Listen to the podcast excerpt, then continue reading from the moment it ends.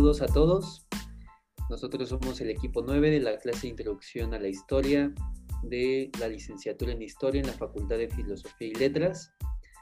Y mi nombre es Eduardo Flores Sánchez y el día de hoy vamos a hablarles de nuestro trabajo de investigación que se dedicó a estudiar a la Unión de Damas Católicas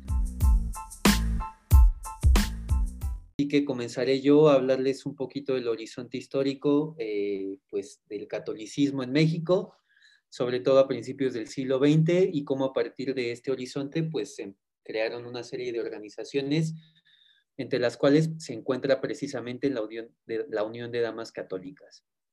Pues bien, el horizonte histórico-cultural que envuelve el surgimiento de la Unión de Damas Católicas Mexicanas se enmarca en varios procesos sociales y políticos de índole nacional e internacional. En el panorama internacional está ligado al catolicismo social, que fue un movimiento y programa eh, que tuvo su origen en Europa durante el siglo XIX, pero que obtuvo su mayor fuerza a partir de la encíclica Rerum Novarum del Papa León XIII, que se eh, publicó en 1891. Este documento expresa la lucha de la Iglesia Católica por controlar la articulación entre institución religiosa, sociedad y Estado. Una de las propuestas fue la organización obrera, con el propósito de presentar una vía alterna a las corrientes ideológicas liberales y socialistas que luchaban por la secularización de los espacios políticos, sociales y culturales. En ese sentido, se enarbolaron dos consignas como parte del movimiento social católico. Uno, la cuestión obrera y dos, la acción social. Esto se pudo realizar a través de la apropiación de espacios sociales simbólicos y territoriales, en la elección de alternativas y marcos de acción y en la apropiación de la memoria colectiva como marco interpretativo, es decir, a través de la historia de la Iglesia Católica y las enseñanzas bíblicas. Su principal propósito fue establecer una nueva república cristiana en el mundo moderno. Eh, por otro lado, dentro del panorama nacional mexicano, la apropiación de este movimiento estuvo ligado dentro de la defensa de la religión y la Iglesia Católica ante otras ideologías. Por ejemplo, la tradicional o conservadora, la liberal y la demócrata cristiana. Eh, esto lo podemos ubicar desde la promulgación de la Constitución de 1857 y eh, donde comenzaron a darse fricciones entre la Iglesia y el Estado. Fricciones que se acrecentaron más con el establecimiento de las leyes de reforma y que encontraron un punto sin retorno a partir de los procesos revolucionarios que dieron pauta a la creación de la nueva Constitución en 1917 y los artículos concernientes a la libertad de cultos y la oficialidad de la religión católica en México. Estos enfrentamientos ideológicos generaron las condiciones suficientes para que surgiera una síntesis de activismo católico a fines del porfiriato y a partir de ello apareciera lo que se conoce en la historiografía como el catolicismo social mexicano, movimiento que se dedicó principalmente a luchar en contra de la explotación del capitalismo al proletariado, pero que no fue su única consigna. Por lo tanto, esta lucha se convirtió en una de las directrices de la Iglesia Católica en México en una búsqueda de la mejora de condiciones de vida y laboral de los trabajadores. Lo que nos importa destacar principalmente dentro de esta exposición es el papel que tuvieron las mujeres católicas en el cumplimiento y ejecución de estas demandas, por lo que hablaremos de la Asociación de Damas Católicas y que posteriormente se transformó en la Unión de Damas Católicas. Por lo tanto, lo que sigue es hablar un poquito del origen de la unión y en qué años y la estructura de la misma, para lo cual mi compañero eh, se dedicará a hablar de este tema. Buenas tardes. Por mi parte, yo voy a hablar sobre el surgimiento de la Dama Católica. Este, la Unión de Damas Católicas se instituye en el año de 1912 bajo el contexto del gobierno maderista como una agrupación social asociada al Partido Católico Nacional. La Dama Católica se funda con fines enfocados a la caridad y a la acción social, pero sobre todo hacia la promoción del catolicismo entre la sociedad. Aspecto que implica el trabajo constante con sacerdotes, templos y parroquias, Así, poco a poco, la organización se convirtió en el brazo que le permitió a la Iglesia actuar sobre el espacio territorial de la ciudad. Esto representaba para la Iglesia y su militancia una nueva posibilidad de participar en la política. Esta asociación trabajó mano a mano con figuras de alta jerarquía eclesiástica, como el obispo de México, José Mora y del Río, quien les proporcionó su lema, restaurarlo todo en Cristo, a fin de identificar a las damas como una nueva estrategia de la jerarquía eclesiástica que se conoció más tarde como catolicismo social. Por otra parte, les voy a hablar sobre la estructura dentro de la organización. Esta, esta organización estuvo estructurada de manera jerárquica en tres grupos. El primero de estos grupos estuvo conformado por los directores o representantes eclesiásticos. Estos, eh, algunos de estos eran el jesuita Alfredo Méndez Medina y el que posteriormente sería nombrado arzobispo de México, Miguel Darío Miranda. Este grupo estaba encargado de señalar la forma de trabajo y la estrategia a seguir por las damas católicas. Por otro lado, en el segundo grupo tenemos la Junta Central Directiva. Esta junta se componía de mujeres que ocuparon los principales cargos administrativos de la organización. Estas mujeres pertenecían a las clases más reservadas y conservadoras de la Ciudad de México. Estas se encargaban de establecer el tipo de actividades que se llevarían a cabo en los diferentes centros de acción o secciones localizadas a lo largo de ocho demarcaciones de la Ciudad de México. Bueno, por otra parte, esta Junta Central estuvo dividida en tres partes. Una mesa directiva que se conformaba por una presidenta, una o dos vicepresidentas, dos secretarias generales, una tesorera general y una protesorera. Todas estas eran elegidas directamente por el director general. Un comité general consultor que agrupaba a todas las celadoras generales, presidentas de las juntas seleccionales y un comité de acción social. Este se componía por las presidentas de las diversas comisiones de acción social, quienes se encargaban de los deberes propagandistas. Ya para terminar este punto, tenemos hasta abajo a las socias o celadoras. Estas eran las que se encargaban de realizar el trabajo social en los barrios y en las colonias de la Ciudad de México. Para este sector, formar parte de las damas católicas implicaba el reconocimiento de un estatus moral en sus comunidades y también ingresar a un sistema de protección de apoyo que, era de mujer a mujer el cual ofrecía ayuda a mujeres solteras, viudas o abandonadas. Gracias a la actividad constante de las mujeres líderes y de las socias activas, las damas católicas comenzaron a tener presencia en la Ciudad de México. Bueno, por mi parte eso sería todo. Hola, yo soy Sebastián Sandoval y voy a hablar acerca del papel de la mujer dentro de la organización. La Unión de Damas Católicas Mexicanas tenían esta idea de que la mujer tenía que ser más participativa en, lo social, en el sector social, pero que tenían que seguir eh, respetando y manteniendo sus obligaciones como madres y como esposas dentro del hogar. Ellas tenían una actitud de vigilancia sobre los usos y costumbres sociales, sobre todo en la forma de vestir, en donde ellas creían que la moda en la vida femenina estaba inspirada por judíos y franceses masones como medio de corrupción y prevención. Es por eso que todas las socias de la Unión tenían que vestir correctamente como buenas católicas y también instruir en las niñas la educación de estar bien vestidas, así como, así como estar bien vestidas en los trabajos. También tenían estas ideas de estar en contra sobre los balnearios y cabarets, porque creían que eran lugares de corrupción y de atentado hacia la moral. También alentaron la organización profesional de las mujeres, así como su organización y desarrollo, en, forma este, profesional. Formaron este, espacios de identidad vinculando el modelo tradicional de la mujer católica y el nuevo modelo de mujeres militantes que salían del templo y del hogar para incidir en las acciones colectivas en escenarios sociopolíticos. Ambos modelos caracterizaron a las damas católicas y además tenían diversidad, pues había madres e hijas en el aspecto tradicional, pero también había empleadas, profesionistas y estudiantes.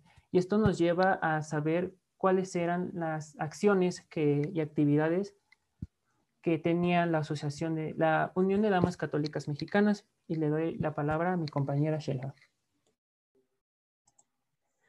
Eh, bueno, yo soy Shelja Villaseñor y les voy a hablar sobre la acción social de las damas católicas.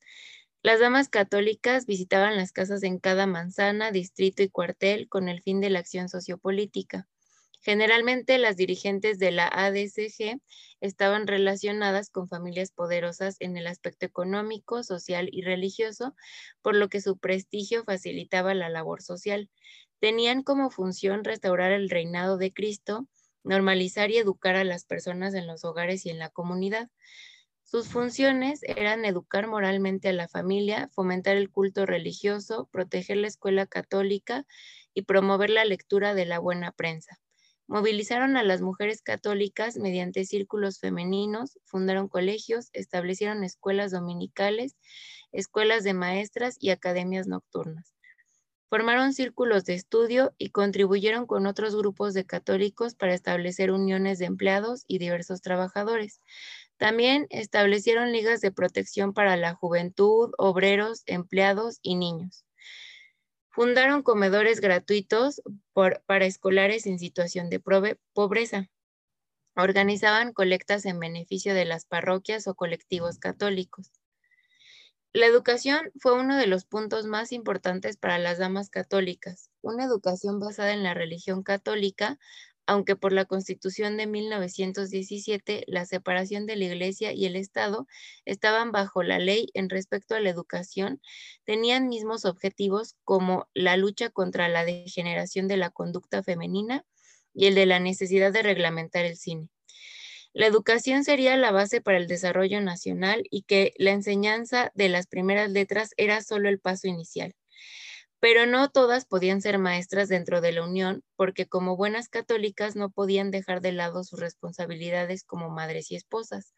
Ambas requerían dedicación de tiempo completo y la vida doméstica era un deber mucho mayor para la mujer que trabajaba, así que despidieron a las mujeres en su primer año de matrimonio las mujeres embarazadas y las que aún amamantaban a sus hijos. Durante la rebelión cristera, la participación de las mujeres fue desde niñas hasta ancianas ayudando a los cristeros.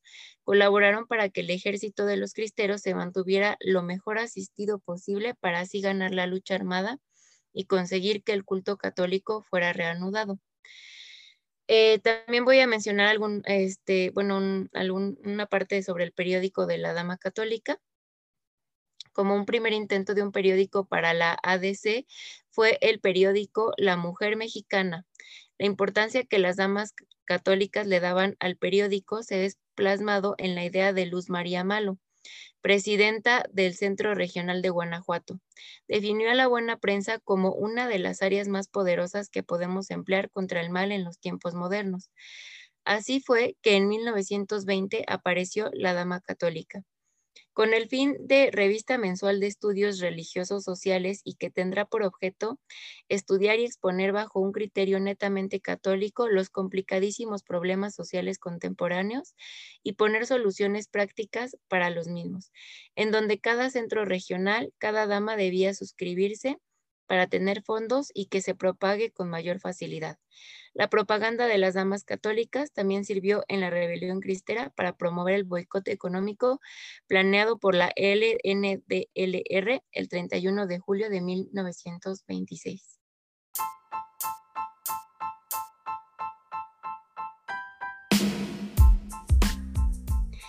Bueno, y en conclusión de esta parte, eh, a mí me parece importante resaltar la, importancia que tuvo la influencia de las damas católicas en las mujeres en general, pues a pesar de mantener el sistema patriarcal y tradicional, tradicional logró mostrar otros horizontes a las mujeres, ya fueran aquellas que llevaban una vida tradicional o aquellas que se dedicaban a trabajar o estudiar, pues sin importar su modo de vida, se involucraron en las acciones sociopolíticas a través de formar parte de la Asociación de Damas Católicas.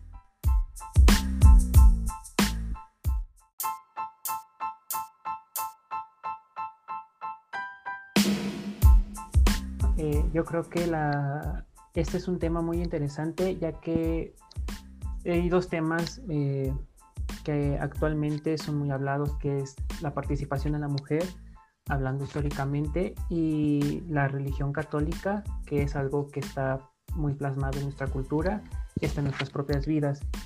Y es una nueva cara que le da porque creo que es algo que muy poco sabemos y que se tendría que conocer un poco más. Y eso sería todo. Bueno, este, por mi parte, a mí me resultó muy interesante saber el papel que jugó la mujer dentro del catolicismo social, además de ver que hacen falta más investigaciones sobre este tema. Y eso es todo por mi parte.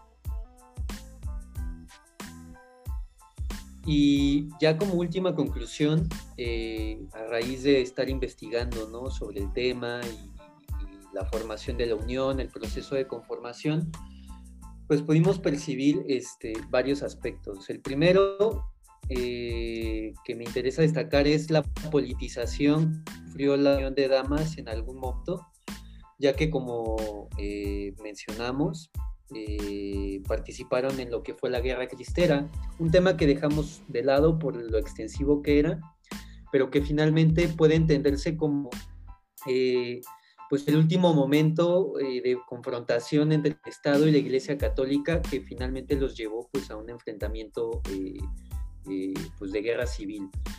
Y esta politización pues se vio plasmada por un lado en la relación que siempre existió entre estas asociaciones católicas y el Partido Nacional Católico, eh, eh, lo cual derivó pues en, en, el partido que pues en algún momento llegó a tener presencia ya en el Congreso y de manera activa en la política mexicana.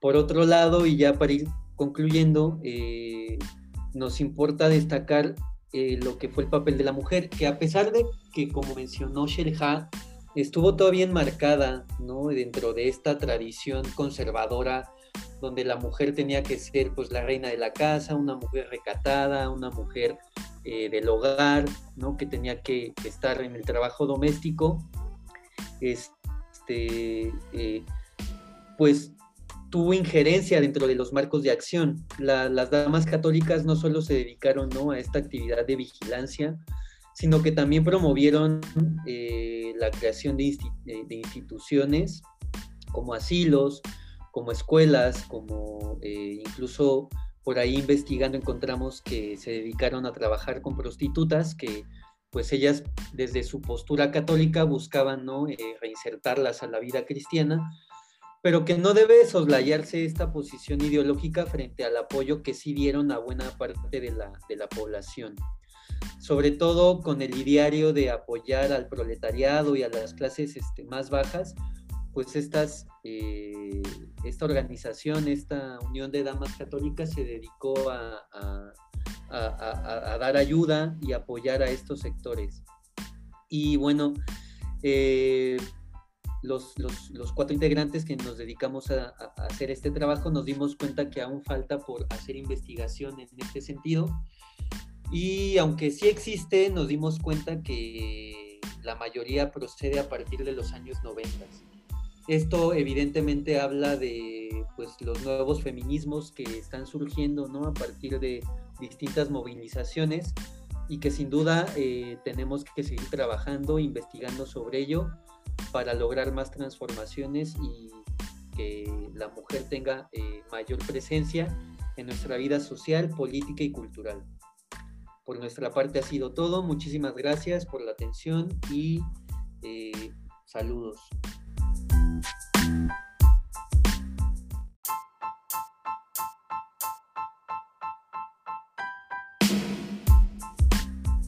Canción utilizada, Campton.